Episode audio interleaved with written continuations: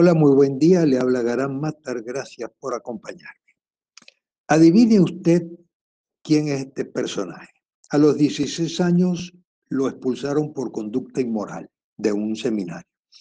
Fue encarcelado, actuó como agente secreto, escapó a Francia, eh, Florencia lo expulsó, también lo expulsó Madrid, fue espía, fue bibliotecario, fue recibido por Voltaire y por Federico el Grande. Y su nombre es eh, asociado, creo yo, solamente hoy en día, a, como amante, como mujeriego, como mujeriego promiscuo. Se asegura que era todo un caballero y estoy haciendo referencia a aquel famoso amante seductor Giovanni Casanova. Dicen que desayunaba solo ostras, que en su bañera había espacio para dos la verdad es que sus memorias tienen muchas páginas, pero leí, sinceramente lo leí y no recuerdo en qué libro, que cuando él cumplió 49 años decidió retirarse para no quedar mal como amante. Giovanni, obviamente en español es Juan, y de ahí en, la literatura eh, nuestra, eh, española, el famoso Don Juan, eh, eh, en las obras de Tirso de Molina y de José Zorrilla.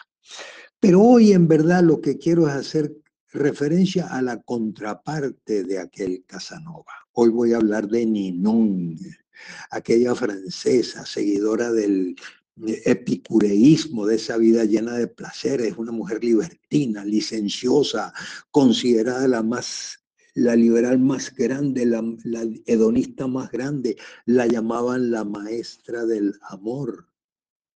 Ella alegaba que se requería mucho más inteligencia para amar que para dirigir una batalla. La llamaban la principal dama del amor en Francia. Llegó a fundar una escuela de galantería, daba clases sobre las artes más sutiles del amor, enseñó el arte de conocer y satisfacer los gustos hedonistas de los hombres, enseñaba las técnicas de galanteo y por supuesto de la seducción.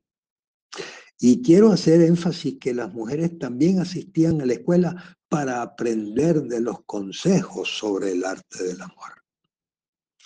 Seguramente como no estamos bien ubicados en las fechas, me voy a tomar el atrevimiento de decirles algo. Ninón, vivió hasta el año de 1705.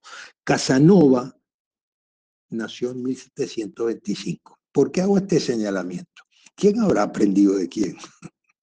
o si usted prefiere, ¿quién enseñó a quién? Usted sabe que las madres enviaban a sus hijos, a los jóvenes eh, aristócratas, a aprender el arte, el arte de la vida. Decía Ninón, la comida puede esperar hasta el otro día, el placer no. Muchas gracias por acompañarme.